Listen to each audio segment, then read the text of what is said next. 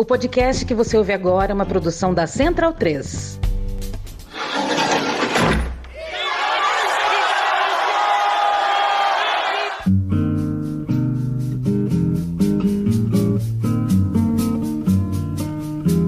Começa agora a Guilhotina, o podcast do Le Monde Diplomatique Brasil.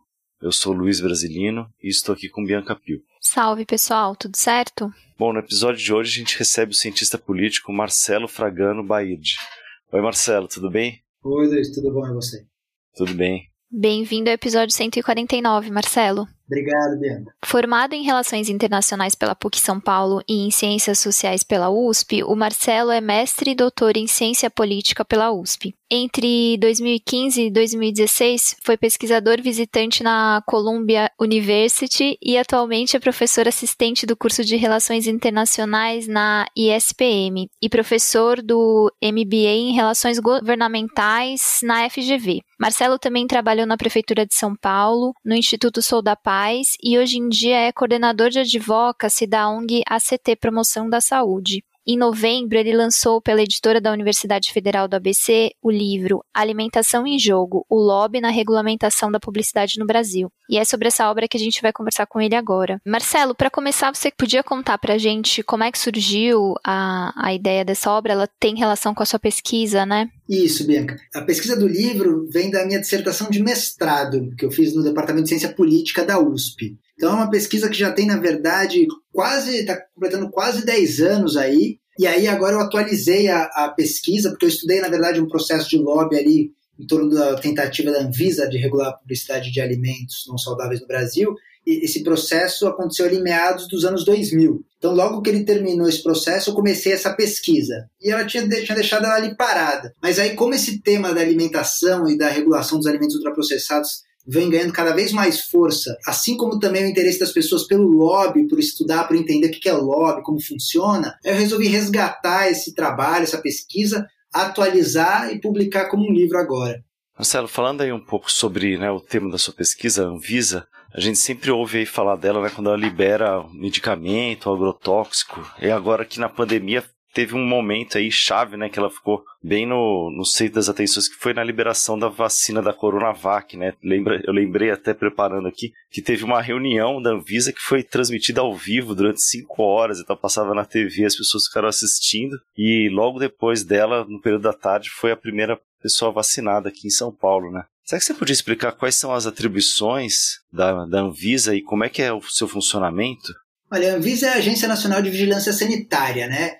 Primeiro é importante resgatar até o histórico da formação dela, né? A Anvisa nasce em 99, é a primeira agência reguladora da área de saúde, e nasceu ali num contexto de, de um caos sanitário no país, num caos de falta de regulamentação em diversos setores. A gente tinha ali medicamentos que não eram é, supervisionados, a gente tinha a época também do escândalo das pílulas de farinha, as mulheres engravidavam, que estavam tomando uma pílula que enfim, não tinha nenhum efeito. Então, assim, havia um caos de fiscalização no Brasil em diversas áreas relacionadas à saúde. Apesar de já existir uma Secretaria de Vigilância Sanitária dentro do Ministério da Saúde, mas ela claramente não estava dando conta desse papel. É justamente nesse contexto, na época que o ministro da Saúde era o José Serra, em que se teve a ideia de criar uma agência reguladora para tentar alavancar o desempenho dela, para melhorar, aperfeiçoar a capacidade do governo federal de fiscalizar todos os produtos e serviços relacionados à saúde no Brasil. E esse é o objetivo da Anvisa. A Anvisa é, de longe, a maior e mais importante agência reguladora brasileira.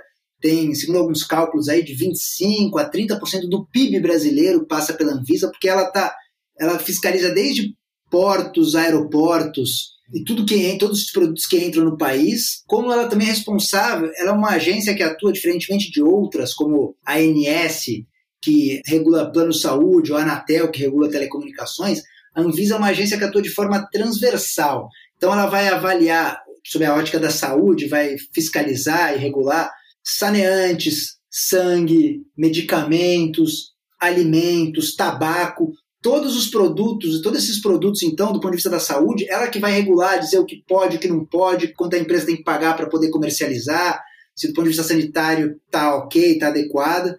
Então ela é um pequeno monstro, digamos assim. É realmente é uma agência muito importante aí e, e a maior do país. E Marcelo, no capítulo 2 você faz um, um, apanhado mais teórico, né? Mas, enfim, a gente não vai se aprofundar agora, mas acho que seria importante você explicar um pouco para a gente sobre a teoria da regulação econômica. A teoria da regulação econômica, ela também é conhecida como teoria da captura. E ela é muito interessante, ela surge nos Estados Unidos, lá na Universidade de Chicago, na década de 70, e basicamente ela vai entender a regulação do Estado, né, quando o Estado regula alguma área, como nesse caso da Anvisa Saúde, vai entender a regulação como uma troca entre o setor privado e os políticos. Então, os políticos precisariam, segundo essa teoria, de recursos para campanhas, para poder se reeleger, enquanto as empresas, obviamente, precisariam de regulações que lhes fossem favoráveis. Geralmente, as empresas eh, mais consolidadas precisam de regulações que impeçam, inclusive, novos concorrentes de entrarem no mercado. E aí, nesse sentido, seria uma troca, uma relação promíscua, né? Pela qual, então, as empresas doariam recursos para as campanhas dos políticos e os políticos, em troca, garantiriam regulações favoráveis às empresas, geralmente barrando aí novos concorrentes. Então, a gente está. A regulação econômica olha com muito maus olhos a regulação feita pelo Estado, tem uma visão bastante negativa de como isso funciona, seria uma relação assim promíscua de um total favorecimento aí ao setor privado na regulação e em troca dessa, desses recursos que seriam direcionados aos políticos para as campanhas. Certo. E como que a gente consegue mensurar essa capacidade do setor privado de influenciar a formulação de regras regulatórias, assim, acho que talvez você possa dar alguns exemplos para a gente dessa influência. Pode ser aqui no Brasil ou fora, enfim, só para ilustrar. É, você tocou num ponto crucial e muito difícil, né? Na verdade, esse é o grande desafio de todo mundo que estuda lobby, que é o meu caso, né? Como é que você mensura a influência, como é que você diz que tal medida do governo beneficiou um certo setor foi por causa da atuação daquele setor, né? Isso é realmente um desafio muito grande e não tem um jeito único e correto e definitivo de se fazer isso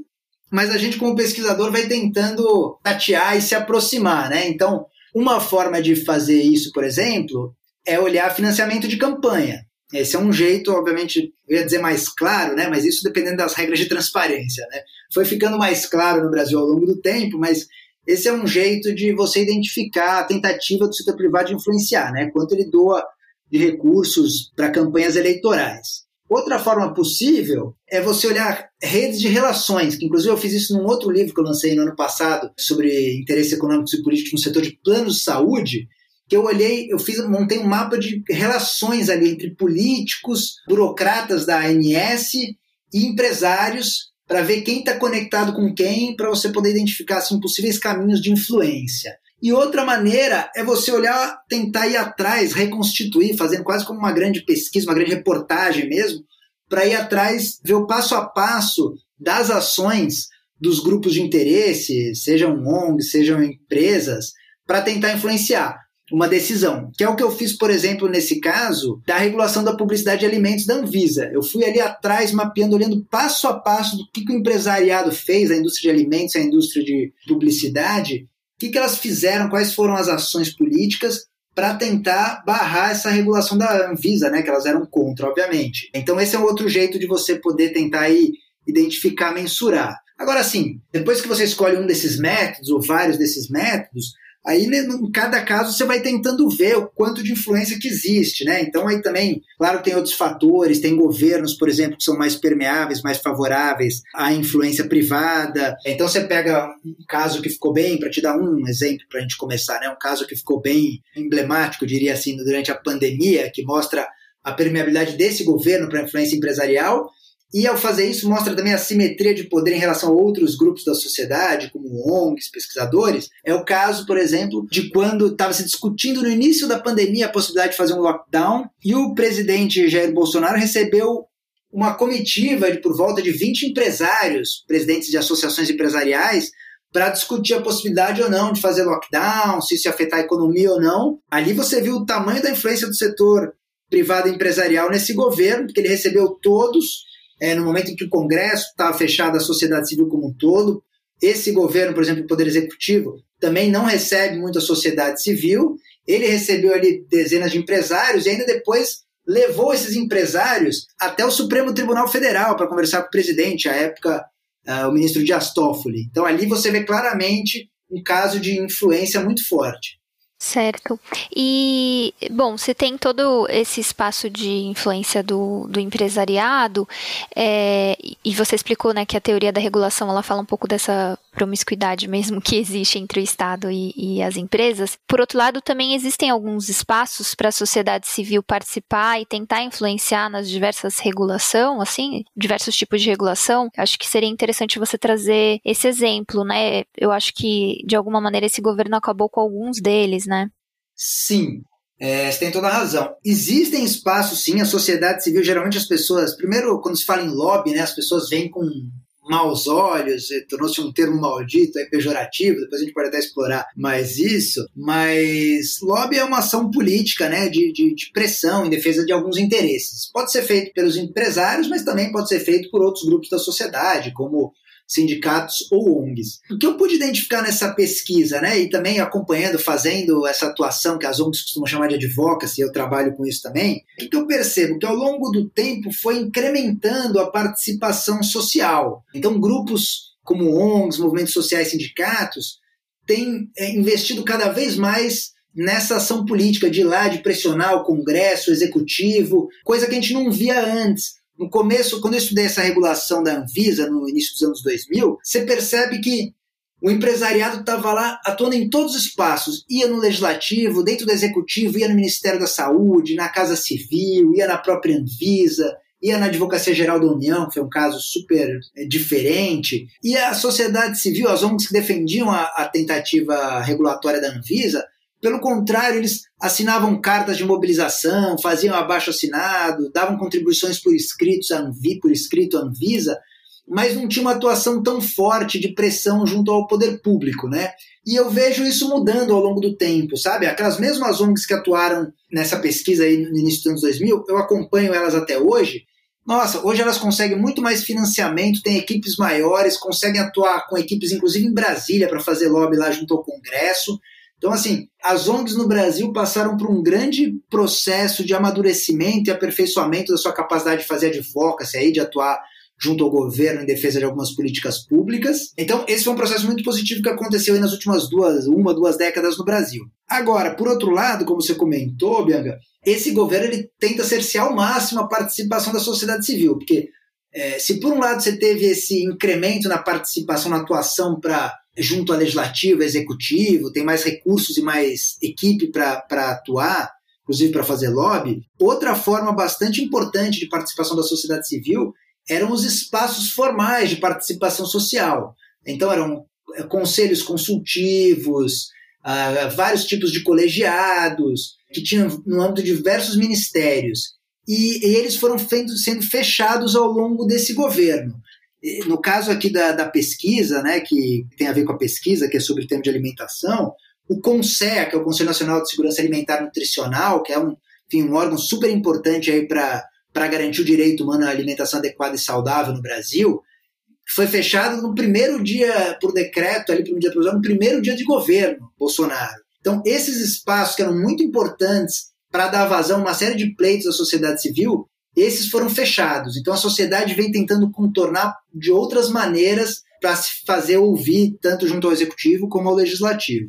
Marcelo, o, lo o lobby no Brasil não é regulamentado, né? E aí, como você disse, talvez por isso seja muito mal visto, né? Você acha que isso é uma visão equivocada? Sim e não. É, eu diria assim, o lobby ele não é regulamentado no Brasil, embora, obviamente, as pessoas às vezes confundem, né? Acham que por, por, isso ele não é legal no Brasil, não é legalizado ou algo assim. Mas não, a Constituição garante a livre expressão, manifestação e a, o direito de você peticionar junto ao governo, ou seja, de você levar suas demandas. E lobby basicamente é isso. Então, assim, o lobby é legal, é uma garantia constitucional você poder fazer lobby nessa definição que eu dei antes, né? Que é, você, que é a defesa de interesses junto a um órgão público. Então o lobby é legal. O que ele não é, como você trouxe, Luiz, é regulamentado, ou seja, não tem regras estabelecidas sobre como se dá o lobby. Então, para dar um exemplo, nos Estados Unidos, quando você faz lobby, você primeiro assim, você é uma organização que vai fazer lobby. Então você precisa se cadastrar junto àquele órgão público, dizer quem você é, quem você representa, quais atividades de lobby você vai fazer, quanto você gasta para fazer isso e até mesmo no caso norte-americano, a definição também de punições para caso você não cumpra essas regulamentações. Então, assim, isso não, não, não existe no Brasil essa regulamentação. ela chegou muito próxima até de ser votada ali no governo Temer, chegou aí para votação no plenário da Câmara, mas depois ficou tá travado desde então. E eu acho que uma regulamentação do lobby poderia até ajudar a garantir um pouco mais de transparência nas relações público-privadas. Agora, isso não é só por isso, aí é o não da, da minha resposta inicial, Luiz, não é só por isso que o, o, que o lobby é visto de forma pejorativa ou demonizado, como eu coloquei. Eu acho que isso tem a ver com uma certa talvez uma certa fadiga das pessoas em ver tantos interesses aí escusos, ou às vezes não escusos, mas tantos interesses de grupos econômicos e serem privilegiados, priorizados em detrimento do interesse público. Então, acho que as pessoas também têm uma, têm uma desconfiança, em parte, quando o poder econômico impõe suas vontades sobre o governo, e também, obviamente, quando isso não é feito de forma republicana. Então, obviamente, tem uma mistura muito grande com, com a ideia de corrupção. Né? Lobby e, e corrupção são são às vezes encarados de forma muito similar. E aí eu acho que por isso as pessoas veem de forma tão negativa o termo lobby. Mas eu acho que ele deveria ser distanciado da ideia de corrupção, até para a gente poder realmente falar que uma coisa é uma coisa, outra coisa é outra coisa. Então, para a gente poder falar de como é feito o lobby, até ter atenção a isso, tentar garantir transparência quando é um lobby feito, né, da forma como deve ser, seguindo as regras, seguindo a ética e seguindo as regras legais, é, esse lobby ele tá ok, não tem problema, ele só precisa ser transparente para a gente saber quem que está pressionando o governo, para depois, se o governo estiver beneficiando algum setor, a gente poder colocar o dedo, apontar o dedo lá e falar, ah, isso aqui não é legal. E aí, só para concluir, Luiz, para te contar uma história. Quando eu estava fazendo um pedaço do meu doutorado lá como pesquisador visitante na Universidade de Colômbia, nos Estados Unidos, e Estados Unidos é a terra do, do lobby, né, por excelência. A Universidade de Colômbia contratou um, um, um lobista do, do estado de Illinois para dar uma disciplina sobre lobby lá na universidade. E eu fiz essa disciplina como aluno ouvinte, e é interessante que na primeira aula o professor, que é esse lobista, ele contou que o nome da disciplina era para ser Lobby Políticas Públicas. E a própria Universidade de Colômbia, nos Estados Unidos, não deixou ele manter o nome da disciplina desse jeito. Falou, não, você precisa tirar lobby. E aí virou advocacy e políticas públicas. Então, o termo já está demonizado até na terra do lobby. E Marcelo, aqui fechando um pouco o que seria o, o capítulo 2 né, do livro, você pode falar um pouco para a gente sobre o fenômeno porta giratória? Como é que é possível ter um, um compromisso social, enfim, né, um, um, órgão do Estado, quando tem esse tipo de relação muito próxima entre a burocracia e, e o setor que vai ser regulado? O fenômeno da porta giratória ele tem a ver com uma migração né, entre o setor público e privado. Então, primeiro, quando vem uma pessoa do setor privado e assume um cargo no setor público, gera muita desconfiança, justamente você não sabe se a pessoa está levando interesses ali privados para dentro da, de um órgão público. Ou também quando a pessoa sai do órgão público e depois vai para o setor privado. Até porque se a pessoa depois vai para o setor privado, você não sabe se ela, por exemplo, poderia tomar alguma decisão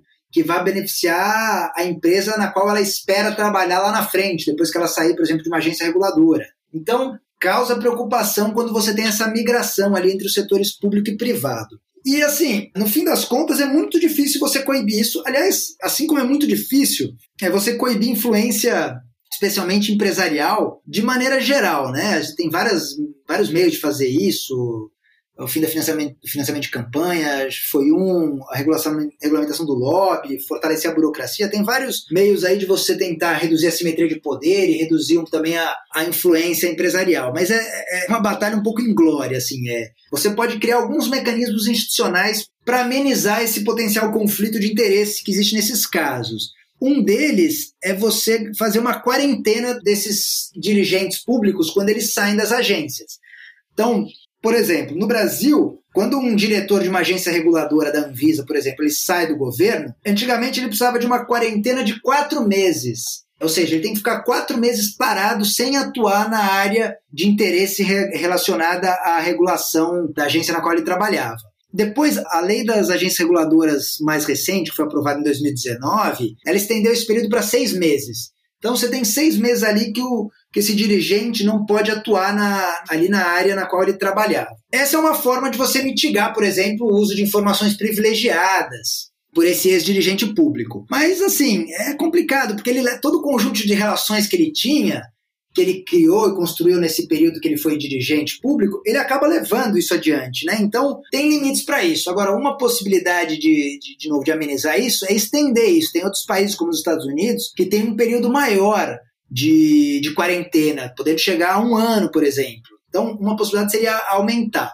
E até estender isso para outros cargos, como ocorre nos Estados Unidos. Aqui, um dirigente de, de novo, de agência reguladora precisa passar por essa quarentena hoje de seis meses. Mas um deputado federal, não. O deputado federal pode virar um lobista no dia seguinte. Inclusive, tem vários agora, a gente tem vários ex tem, tem ex-senadores aí que trabalham para a indústria do tabaco, por exemplo, e tem vários exemplos similares. Então, assim, tem alguns mecanismos adicionais como esse da quarentena, mas é sempre muito difícil, porque essas relações construídas, essas relações, inclusive às vezes de amizade, elas permanecem ao longo do tempo. Então é muito difícil você tentar coibir essas informações privilegiadas e esses contatos mais diretos. Né?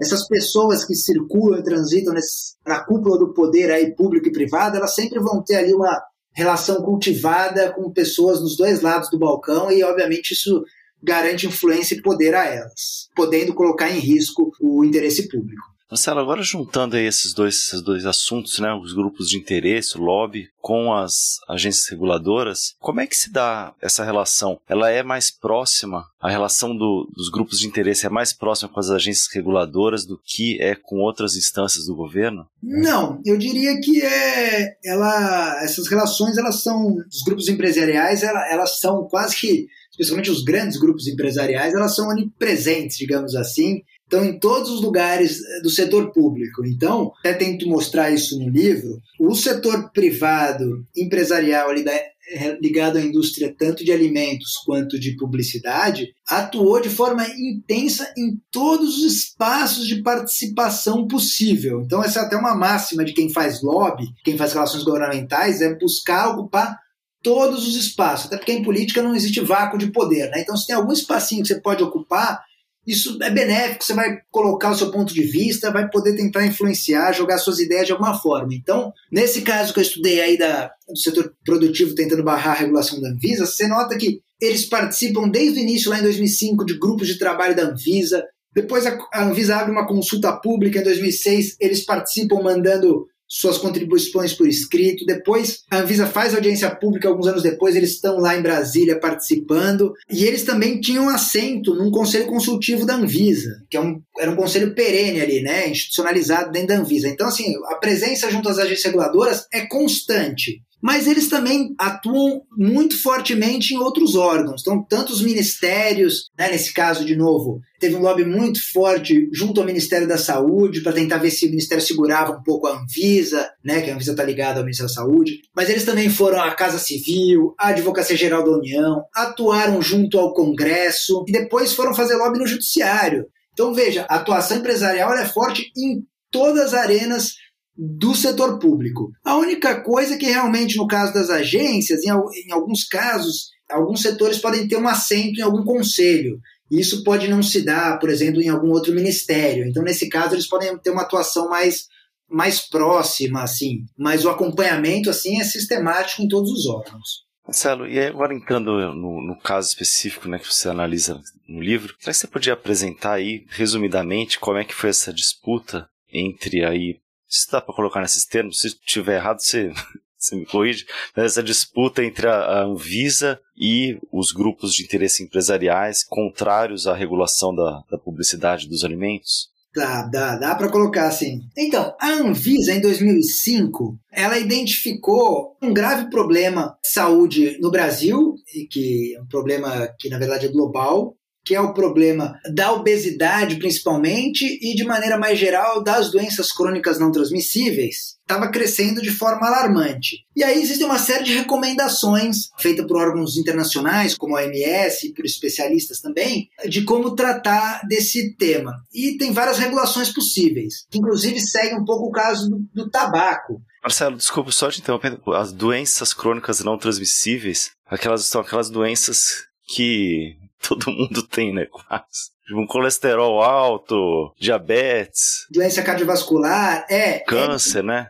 Câncer, exato. É basicamente, tá. elas são responsáveis aí por, hoje no Brasil e, e, no mundo, pela morte de 75% das pessoas. A gente publicou um texto da ACT no site. A gente vai colocar o link para quem estiver ouvindo para saber mais sobre esse caso especificamente, cruzando com a pandemia. Ah, bacana, legal. É até estranho a gente falar isso hoje, no meio de uma pandemia, né, em que um vírus, que na verdade você tem é, doenças transmissíveis como o vírus, e tem essas doenças crônicas não transmissíveis, que elas são de cuidado contínuo, vão se agravando ao longo do tempo, como essas que você mencionou, Luiz. É, mas até antes da pandemia, elas eram responsáveis, como eu falei, por 75% das mortes, tanto no Brasil como no mundo. Então elas são assim o maior problema de saúde pública. E ao identificar isso, a Anvisa resolveu tomar uma, uma medida. E geralmente as, medida, as medidas recomendadas são algumas das que elas, por exemplo, que o Brasil adotou para lidar com o tabaco. São quatro principais. Ou você aumenta preço, aumenta tributo para aumentar preço, desestimular consumo. Ou você restringe os ambientes então, no caso do cigarro, são os ambientes livres de fumo. No caso da alimentação, por exemplo, é proibir a venda de alimentos ultraprocessados em escolas. A terceira possibilidade é você dar informação. Então, no caso do tabaco, é você colocar aquelas advertências nos maços. No caso da alimentação, é você colocar um alerta no rótulo de produtos que façam mal de alimentos que façam mal à saúde. E o quarto pilar é você restringir a publicidade. No caso do tabaco, ela foi proibida completamente no Brasil. E aí, o que a Anvisa tentou fazer? Avançar esse pilar.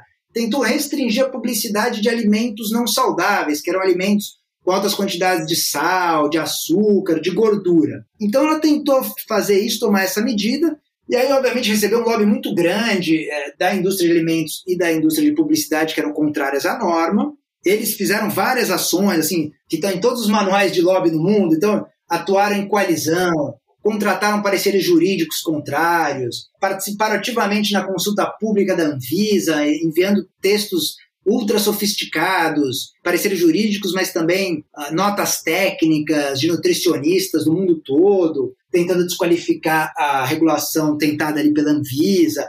Eles chegaram a tomar algumas medidas preventivas, por exemplo, mudando o código o Código de Autorregulamentação Publicitária no Brasil, que é administrado pelo CONAR, que é o Conselho Nacional de Autorregulamentação Publicitária, eles tentaram mudar um pouquinho para dizer que não iam fazer tanto propaganda desse tipo de alimento ou direcionada a crianças, enfim, além do lobby direto ali, obviamente, junto ao Poder Executivo, Legislativo e tal. Enfim, cortando essa história, esse processo foi de 2005 a 2010. Depois de muita pressão, a Anvisa acabou cedendo um pouco, ela tinha uma regulação super abrangente especialmente para proteger as crianças, um dos pilares iniciais da proposta da Anvisa, por exemplo, era proibir a veiculação de comerciais para criança das 5 da manhã às 9 da noite na TV ou na rádio. Seria uma medida super forte, né? Essa medida, por exemplo, acabou caindo fora, acabou saindo da proposta final da Anvisa, mas a Anvisa manteve ali uma advertência que teria de vir em qualquer publicidade desse, de alimentos não saudáveis. Então, seja no outdoor, seja na TV, ia ter que ter uma advertência do tipo este alimento contém altas quantidades de açúcar que, se consumido em excesso, pode causar diabetes. E a Anvisa foi com isso até foi com essa versão mais enxuta e mais palatável, digamos assim, da, da resolução até 2010. E em 2010 publicou essa resolução.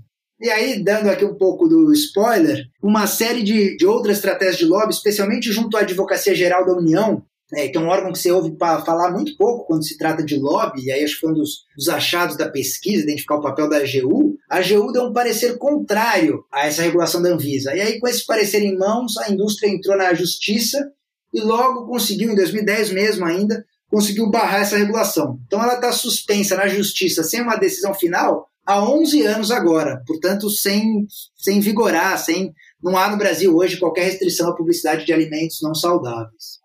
Marcelo, você podia explicar para a gente por que, que é importante essa regulamentação das propagandas do setor de alimento não saudáveis, né? Porque a gente sabe que a publicidade tem um impacto na decisão do consumidor na hora de comprar determinado produto. Claro que isso se soma a outros contextos aqui, mas é importante entender por que, que regulamentar a propaganda é importante, né? Você pode explicar para a gente? Acho que a minha pergunta ficou um pouco redundante ou repetitiva, mas acho acho que era importante falar disso. Olha, nós consumidores somos bombardeados aí dia e noite por publicidade de todo tipo, né? E na pesquisa eu mostro ali como o investimento da indústria é muito forte na publicidade de alimentos no geral e especialmente de alimentos não saudáveis. E também eu trago alguns dados de uma pesquisa da Universidade de Brasília que mostram como os alimentos não saudáveis são muito mais veiculados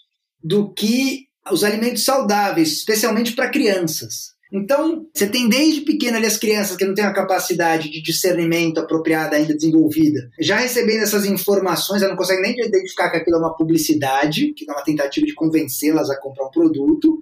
E também você tem depois os pais que depois acabam sofrendo isso, né? Você vai no mercado, você tem um, os pais ali, por exemplo, trabalham o dia inteiro, estão super cansados, depois ainda precisam ir no mercado, vão com seus filhos. E aí você tem lá as crianças pressionando para comprar algum produto porque foi bombardeado o dia inteiro por ele, na televisão, na, na internet e tal. É muito complicado você colocar a responsabilidade só naquela, só no indivíduo. Ou seja, só nos pais que tem que saber educar as crianças e falar o que ela tem que comer ou não, ou imaginar que a própria criança teria discernimento para poder dizer, ah, isso aqui é bom comprar porque é um alimento saudável, isso aqui não. Isso costuma ser o argumento da indústria, né? Você tem que garantir a liberdade individual das pessoas para elas fazerem as escolhas que elas querem. Inclusive, eu vi um vídeo recente aqui, só abrindo um parênteses rápido, do economista Laszlo Dalbor, muito interessante, que ele fala que ele estava assustado porque ele viu uma palestra, que ele foi a uma palestra sobre empregabilidade.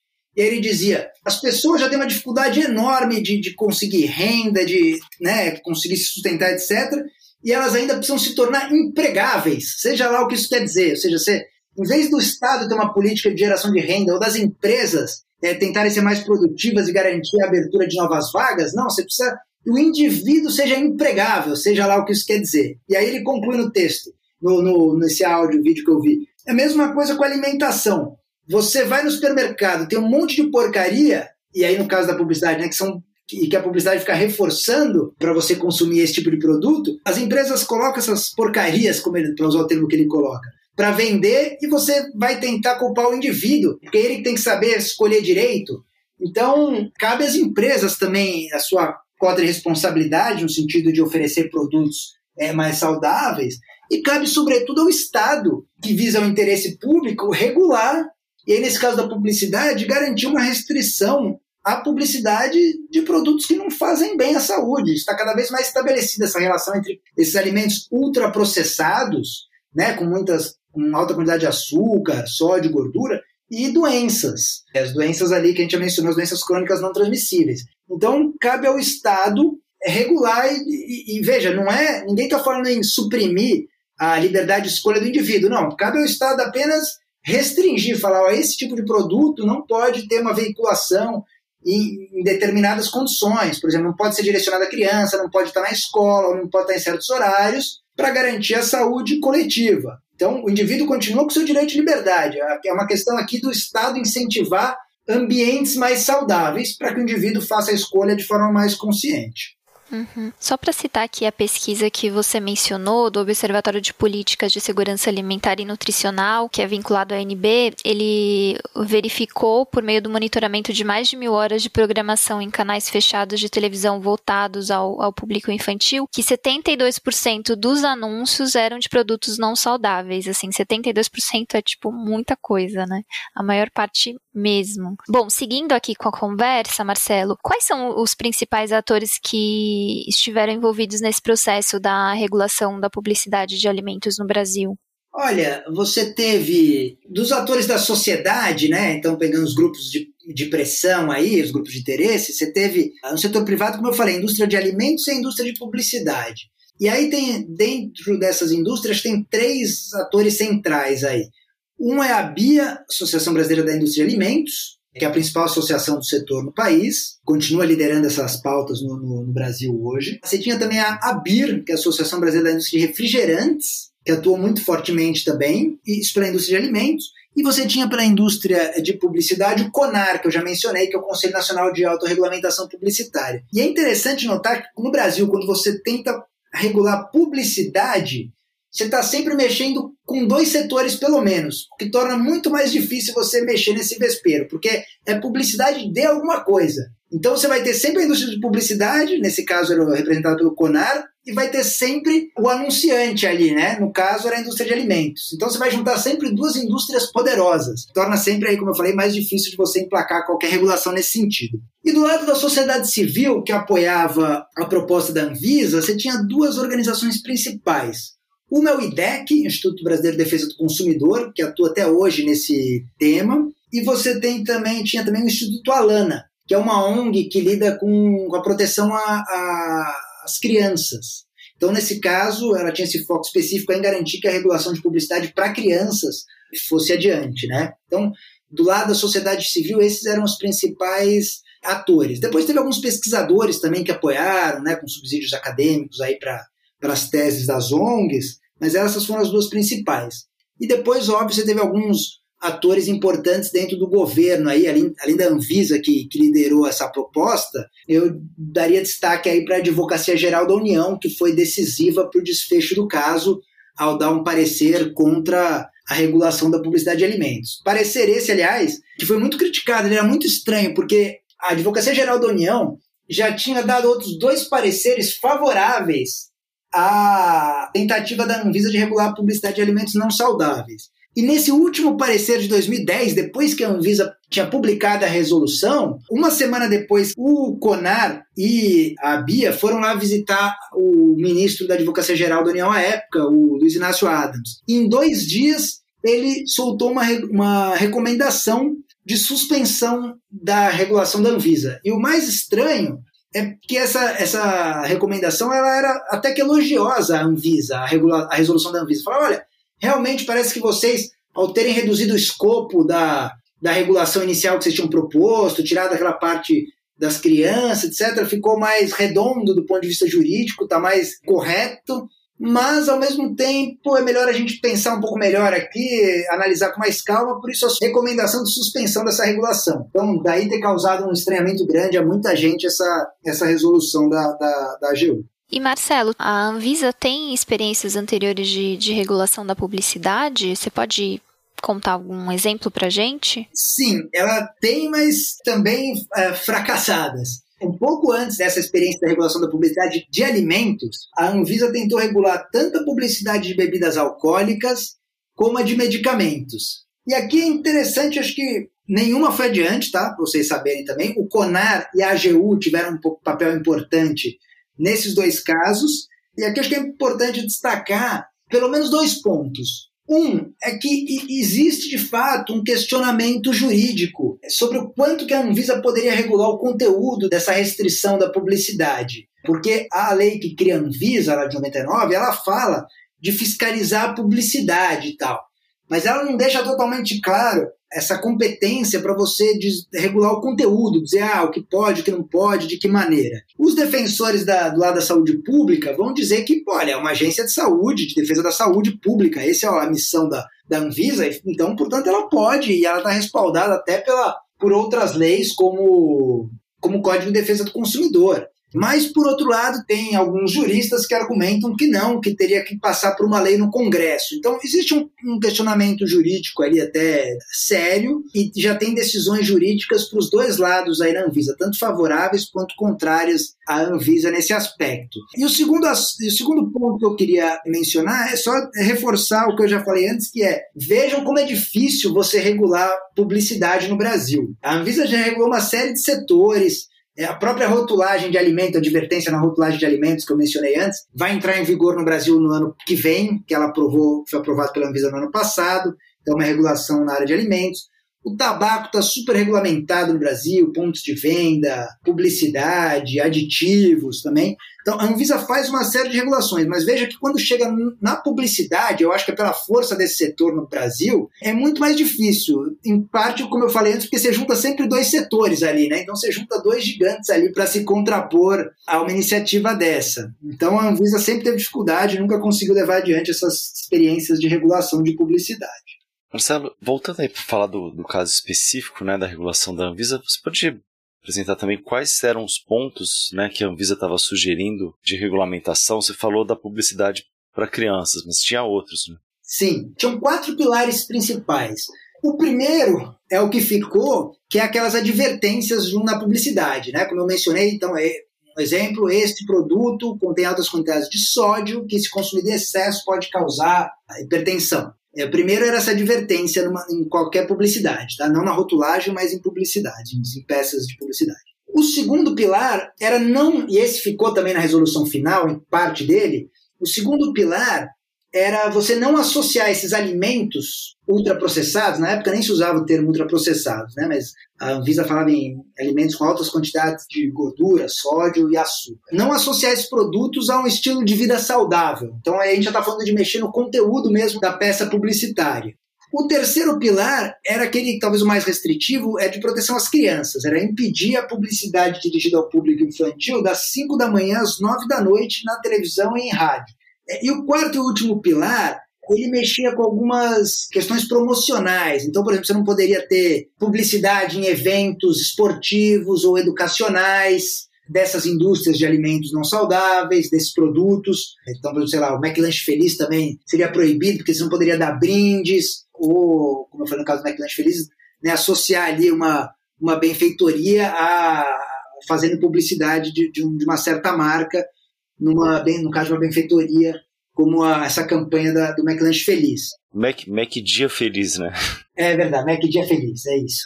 Então era, esse era o quarto pilar, que acabou caindo também. Marcelo, e aí como é que foi a atuação desses grupos? Como é que eles atuaram cada passo e, e de que forma? Né? Quais eram as principais estratégias empregadas? A principal estratégia, inclusive a principal estratégia de lobby em qualquer lugar, é você produzir conhecimento sobre o tema, né? E fazer uma de forma incessante levar esses materiais a todos os órgãos públicos, né? Obviamente que vários dos grupos que atuavam na sociedade civil questionavam a qualidade, a veracidade desses materiais informativos produzidos pela indústria, mas esse é o principal, a principal estratégia é essa, uma produção incessante de dados e levar essas informações aos diversos órgãos. Outra estratégia também, que eu já mencionei, é atuar em coalizão então, notas, fica muito mais forte se você atuar em, em, em, grupo, né? atuar em rede. Então, por isso que você junta a indústria de publicidade via Conar, junto com a indústria de alimentos via a BIR e a BIA. Então, elas atuaram. E teve até um relato né, de que eles se juntavam na ANCHAM, que é a Câmara de Comércio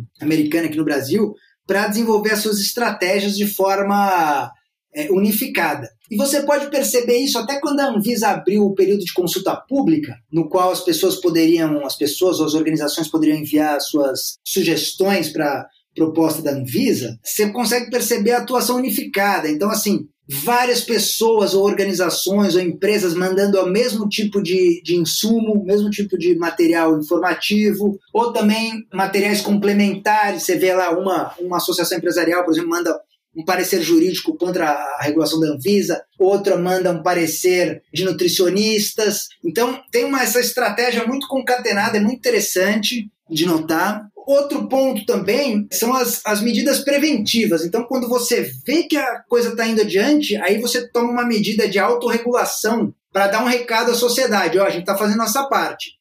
E, ao mesmo tempo, você tenta esvaziar a tentativa da agência. Eu mencionei antes lá que o Conar mudou o seu código em, lá para 2006, quando a Anvisa lançou a consulta pública. Isso não adiantou, a Anvisa seguiu adiante. E aí, em 2009, já muito próximo aí da Anvisa publicar a, a versão final da, do regulamento, aí foi a vez da indústria de alimentos, não mais a de publicidade, mas de fazer o que eles chamaram de um compromisso público que eles soltaram na mídia, fazendo uma autorrestrição a publicidade de alimentos não saudáveis, pelo menos para crianças, até os 12 anos de idade. Então, essa é uma estratégia que a gente vê também mundo afora, a indústria de tabaco usou muito isso também. Quando começava a apertar ali, eles davam essa medida preventiva ali para tentar mostrar que estava fazendo alguma coisa ao mesmo tempo esvaziar a iniciativa dos órgãos reguladores. Mas nesse caso também não surtiu efeito. Mas essa é outra estratégia bem comum. E, por fim, eu destacaria o lobby em todas as esferas, né? Então, na Anvisa desde sempre, pressionando, pressionando, mandando documentos, fazendo reuniões.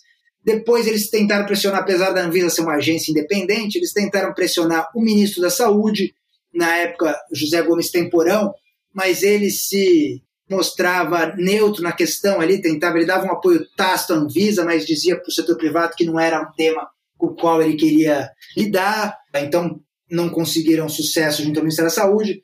foram à Casa Civil, né, que é o ministério responsável por coordenar as ações de, governo, de governo, e foram à Advocacia Geral da União, como eu mencionei, foi um ator fundamental. Então, veja, a descoberta da Advocacia Geral da União foi uma grande sacada, talvez a maior sacada é, nesse caso todo do, do, empresariado, porque ninguém falava em Advocacia Geral da União. Eu diria que até recentemente também ninguém, desde então, continuava sem ninguém falar da AGU. Agora no governo Bolsonaro, lá por causa da, da atuação em alguns momentos estranhas ali do, do, do ministro da AGU, que inclusive foi o atual indicado, atual aprovado para ministro do Supremo Tribunal Federal, André Mendonça, né, foi ministro da AGU ali, e atuava mais como um advogado do Bolsonaro muitas vezes, aí agora a AGU voltou um pouco à tona. Mas é um órgão de aconselhamento jurídico interno do governo. Então, você não vê tanto é, nem diálogo com a sociedade civil, nem ele aparecer muito é, em políticas públicas. E aqui foi, a, foi um tiro certeiro do empresariado, porque eles foram lá na Advocacia Geral da União, que deu um parecer contrário à norma da Anvisa e que ajudou muito, né? Porque se você pensar do ponto de vista de um juiz que recebe o setor privado indo lá questionando uma norma da Anvisa, você não entende muito sobre regulação de publicidade, você não entende muito de alimentos. Mas aí você tem um governo batendo cabeça, porque você tem, por um lado, um órgão regulador que é a Anvisa querendo restringir a publicidade de alimentos não saudáveis, e você tem um outro órgão do mesmo executivo, que é a AGU, dizendo: opa, é melhor, há questionamentos aqui jurídicos, é melhor segurar mais isso. Aí, na dúvida, o juiz, bom, se o próprio executivo está batendo cabeça, é melhor a gente dar uma liminar aqui e esperar para decidir isso melhor depois. Então, eu diria que essa foi a grande sacada de lobby do empresariado nesse caso. E que mostra a, a, força também, né, Marcelo? Porque na verdade, assim, eles estavam atacando em todas as frentes possíveis, né? E alguma podia dar certo, né? Mesmo eles, sem eles saberem, né? É, exato. Se você olhar bem o caso, os grupos da sociedade civil que eram favoráveis à regulação da Anvisa, eles foram muito críticos depois da Anvisa. Falaram, poxa, a Anvisa cedeu, a Anvisa tinha uma regulação super rígida, rigorosa no começo, depois cedeu e deixou um ponto, no máximo dois pilares, ali, dois pontos da proposta inicial. Tudo bem, a Anvisa recuou mesmo seja por pressão, seja por questionamentos jurídicos. Mas ela foi adiante. A Anvisa teve autonomia para colocar em marcha aí uma, uma, uma resolução potente, importante, e conseguiu aprovar. Então, até onde a Anvisa pôde ir, que era a aprovação de uma norma, ela foi. Ela aprovou uma norma, aliás, pioneira, considerada pela OPAS, aí, que é o braço da OMS para as Américas, como uma iniciativa pioneira nas Américas em 2010 ao aprovar isso. Então, o lobby ali nem surtiu efeito, na verdade, surtiu parcialmente efeito, porque a Anvisa só deu um passo atrás na, na proposta inicial mais ampla. Mas onde o empresariado foi conseguir mesmo barrar foi só na justiça e por causa do lobby na GU. Então, você tem razão, Luiz. Eu acho que assim essa coisa de encontrar todos os espaços é um lobby altamente poroso, assim, que está em todas as partes. É impressionante. Aí eles vão construindo, ao levar os argumentos para todas as partes, eles vão construindo uma espécie de capital político. Eles vão chegando em cada etapa nova, cada arena política nova, eles vão chegando com mais força, né? E Marcelo, qual foi a reação imediata à promulgação da regulação pela Anvisa? A sociedade civil ficou satisfeita? Como é que ela reagiu? E também é, como foi a reação do setor regulado? Isso é interessante, porque a sociedade civil se dividiu um pouco porque eu tinha mencionado antes né, que o Instituto Alana e o IDEC foram as principais organizações aí atuando nessa pauta. O Instituto Alana, como é, tem como pauta central a proteção à, à, primeira infância, e como tinha caído a parte da resolução da Anvisa que proibia a veiculação dirigida a criança nas, na televisão e, nos, e, na rádio, o Alana foi muito crítico à, à norma como saiu. Tá? Então houve uma divisão aí. O Alana foi crítico, defendendo que se voltasse a, a norma completa, a proposta inicial completa, enquanto o IDEC entendeu ali que já era um avanço, apesar da, digamos, desse passo atrás da Anvisa em relação à proposta original, mas tinha sido um avanço também, porque a gente teria alguma restrição à publicidade de alimentos não saudáveis no Brasil, teria uma advertência, pelo menos, sendo veiculada.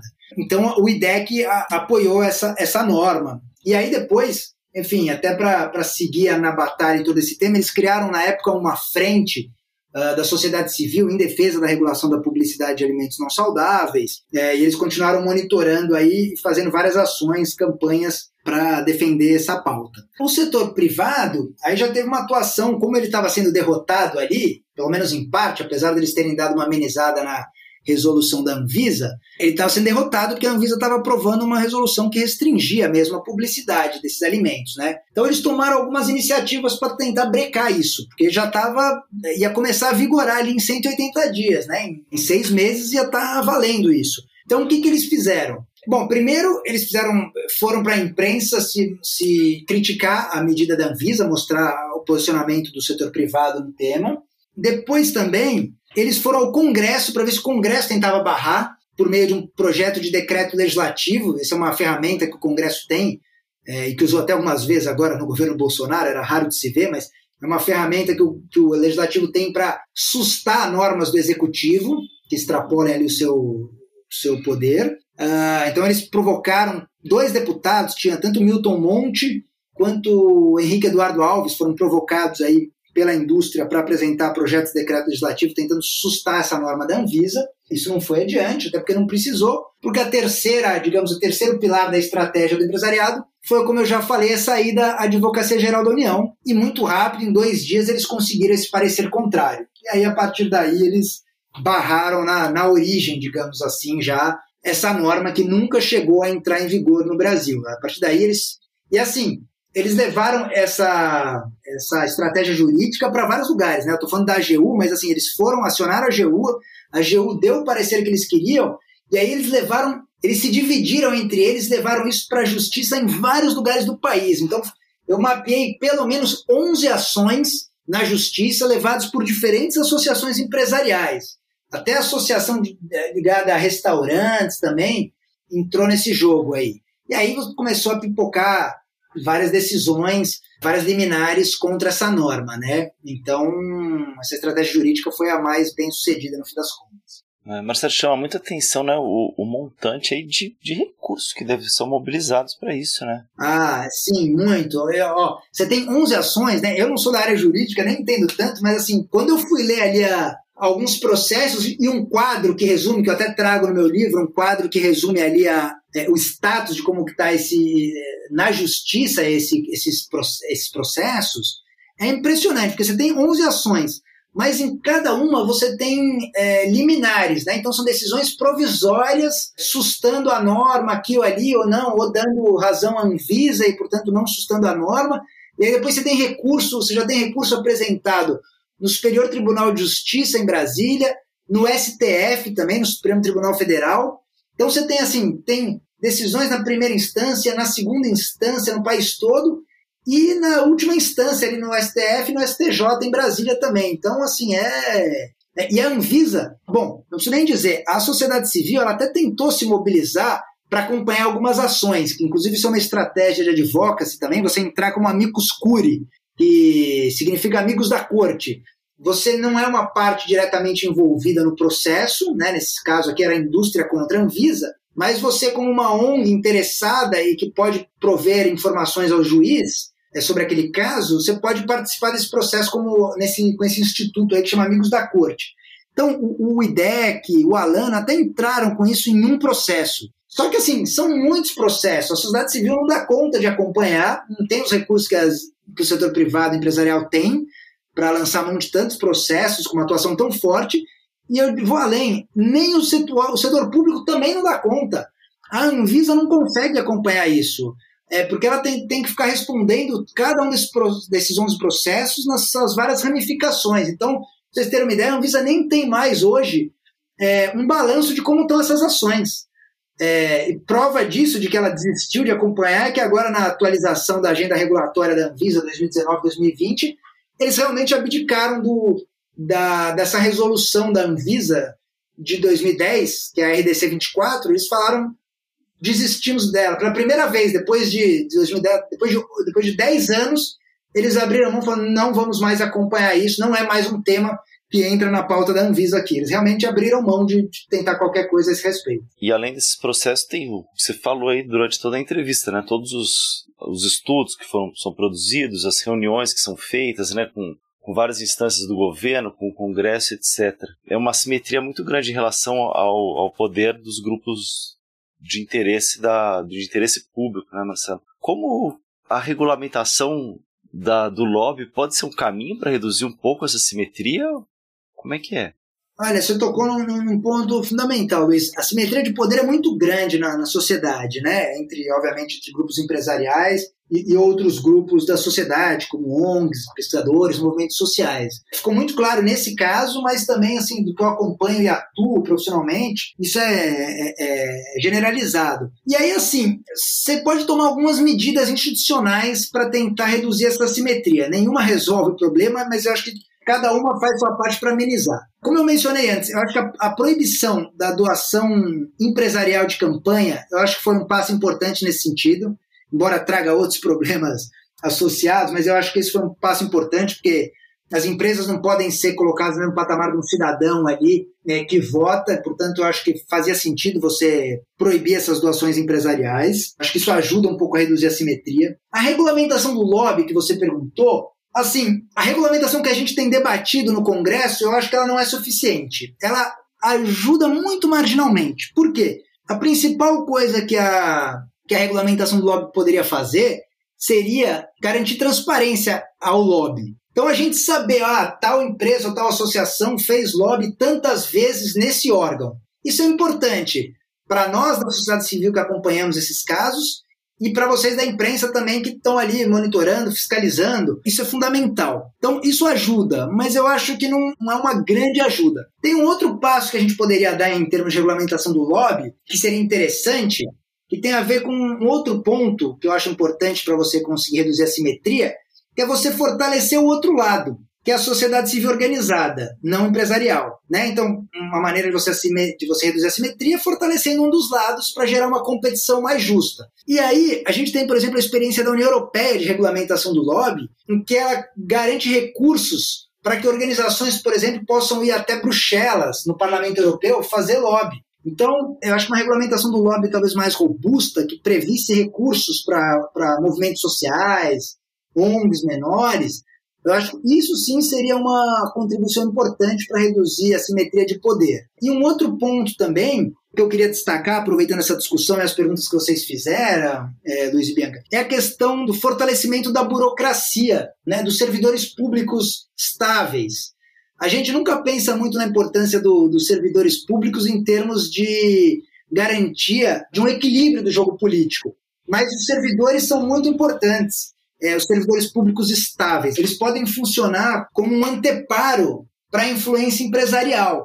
Então, e aí eu queria até finalizar dando um exemplo aqui, focando na Anvisa, mas não nesse caso que eu estudo no livro, mas pegando um, um tema atual para todo mundo entender. Não sei se vocês lembram aí, durante a pandemia, o, o líder do governo na Câmara, o deputado Ricardo Barros, ele estava insatisfeito com a Anvisa, eu acho que na época não queria aprovar a vacina Sputnik, e ele chegou a dizer que ia enquadrar a Anvisa. É, usou esses termos, né? E ele não enquadrou, porque até agora, que eu saiba, não, não aprovou a, essa vacina. E é interessante isso. Por quê? Porque a Anvisa atuou com autonomia, assim como no caso da regulação da publicidade de alimentos não saudáveis, que eu estudo no livro. Nesse caso das vacinas, a Anvisa também tem atuado com, com autonomia.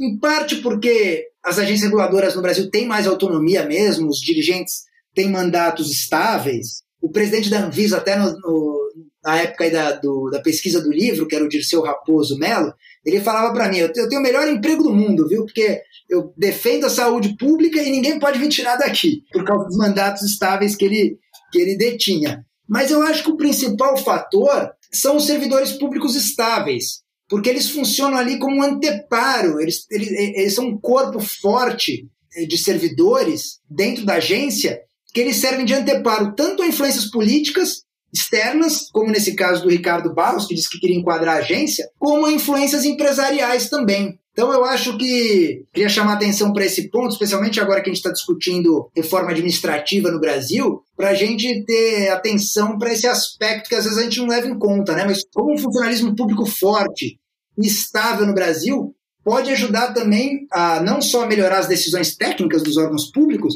mas também a servir de, de freio, de contrapeso a influências externas, como o lobby empresarial, reduzindo a assimetria de poder. Marcelo, estamos chegando ao final, mas eu queria ainda te perguntar sobre como é que está a situação da, da restrição à publicidade de alimentos aqui no Brasil. Com essa judicialização da resolução da Anvisa, esse assunto está parado desde então, mesmo outras iniciativas não avançaram. E aí, aproveitando, você acaba citando no livro algumas experiências internacionais, né, nesse sentido de restringir a publicidade. Você acha que isso é uma tendência e tal, e que pode acabar vindo para o Brasil um dia? Olha, sobre a, a, regulação da publicidade de alimentos não saudáveis, ela foi barrada na justiça em 2010, aguarda a decisão final da justiça, mas, como eu falei, até a Anvisa abriu mão de tentar qualquer coisa. Então, assim, Acho que no momento a gente vai ter dificuldade de. Não houve nenhuma iniciativa posterior e o, o status hoje é isso: é não, não há qualquer regulação da publicidade de alimentos não saudáveis. Olhando para hoje, eu acho difícil que a gente, né, na conjuntura política que a gente está, que a gente tenha espaço para avançar em qualquer regulação de publicidade no momento. Mas eu diria para você assim que não só a restrição da publicidade de alimentos não saudáveis, mas todo o conjunto de regulações que eu mencionei antes, que foi até o caso do tabaco, que fez o Brasil ser uma referência internacional no tabaco, que é a restrição de publicidade, é, informação ao consumidor, regulação de ambientes, né, no caso de alimentação como as escolas, e o aumento de tributos, todo esse conjunto de regulações, eu acho que não, a gente não vai ter mais como fugir dele. Cedo ou tarde, essas regulações vão ser aplicadas no Brasil, porque não tem como fugir, sabe? Para mim, eu, eu, coloco na conclusão do livro que esse é um tema cuja hora chegou. Assim como o tabaco dominou aí a, nas últimas décadas do século XX o debate de saúde pública, para mim esse é o grande tema de saúde pública hoje no Brasil e no mundo e vai ser nas próximas décadas. Eu acho muito improvável que a gente não tenha todas essas quatro regulações em alguma medida. A questão é saber o quão rápido que a gente vai conseguir implementar.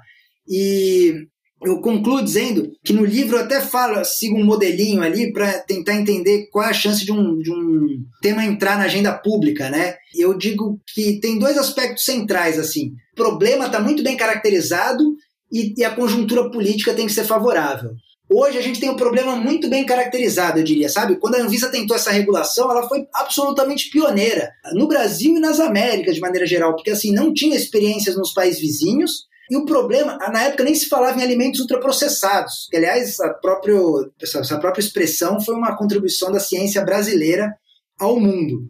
Hoje, ah, hoje a gente está tá bem consolidado o termo ultraprocessados, hoje você tem, está muito claro o problema de saúde pública, você tem crescimento constante da obesidade, a OMS não fala mais nem em diminuir a obesidade no mundo, fala só em brecar. É, a gente já tem 60% da população com excesso de peso, 25% da população no Brasil está obesa, então a gente está caminhando para um modelo norte-americano, então o problema está dado, as pessoas estão com consciência do, do, papel dos alimentos ultraprocessados. Ah, e mais, a gente tem as experiências internacionais, inclusive nos vizinhos aqui, você tem Bolívia, Peru, o Chile, a Argentina aprovou uma lei agora há poucas semanas também de alimentação saudável, super importante, que é uma referência para a região. Então, assim, você tem o problema e as soluções, inclusive das experiências de vizinhos, já na mesa. O que falta é só a conjuntura política adequada. E eu acho assim, obviamente que a conjuntura política nesse governo Bolsonaro, que não está preocupado com a saúde pública, não vai avançar agora. E óbvio que a gente tem uma grande oposição do empresariado. Mas com toda, eu acho que com mudanças de governo e com a, o fortalecimento e a pressão da sociedade civil, assim, não vai dar muito para fugir mais dessas regulamentações assim. Não, não deve demorar muito para que elas aconteçam. Perfeito, Marcelo. Muitíssimo obrigado pela entrevista. Muito interessante a análise, né? Tão transdisciplinar, né? De tantos, tantas dimensões aí desse, desse assunto. Imagina, eu que agradeço. Foi muito bom falar com vocês. Maravilha, Marcelo, super obrigada. A gente vai deixar o link para quem tiver interesse no livro, também a matéria que eu citei, o artigo da ACT. Esse é o último episódio do ano, então acho que é importante a gente agradecer quem acompanha nosso trabalho durante esse difícil 2021 e dizer que a gente está aí durante o período de recesso, a gente vai continuar atualizando o feed, então segue a gente na, na plataforma que você escuta, costuma usar para escutar o Guilhotina. E é isso, quiser falar com a gente, nosso e-mail é guilhotina.diplomatic.org.br. Perfeito, Bianca. Não, muito bacana. E a gente, lembrando que o Guilhotina começou em 2018, né, num período de uma expectativa muito negativa pra gente que foi se confirmando pior do que se imaginava. O famoso só piora. Exato. Mas que passaram-se três anos e estamos aqui ainda. Vamos para 2022 com muita esperança aí de mudança. É isso, a gente tem muita história ainda para contar, pessoas para trocar ideia. Valeu, gente. Até mais. tá tudo tremendo.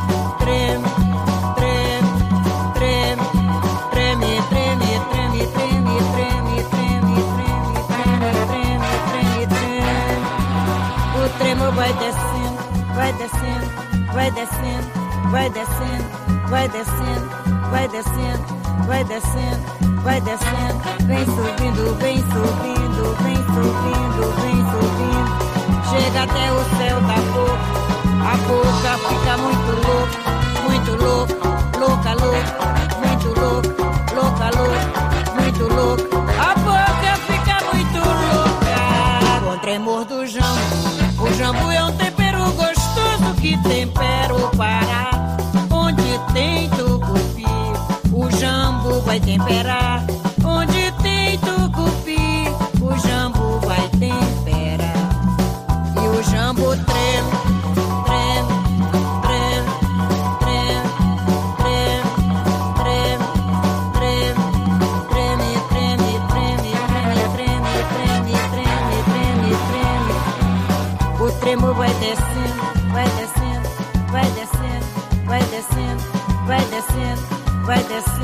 vai descendo, vai descendo, vem subindo, vem subindo, vem subindo, vem subindo, vem subindo, vem subindo, vem subindo, chega até o céu da boca, a boca fica muito louca, muito louca, louca, louca, muito louca, louca, louca, muito louca, a boca fica muito louca, com tremor do jambo.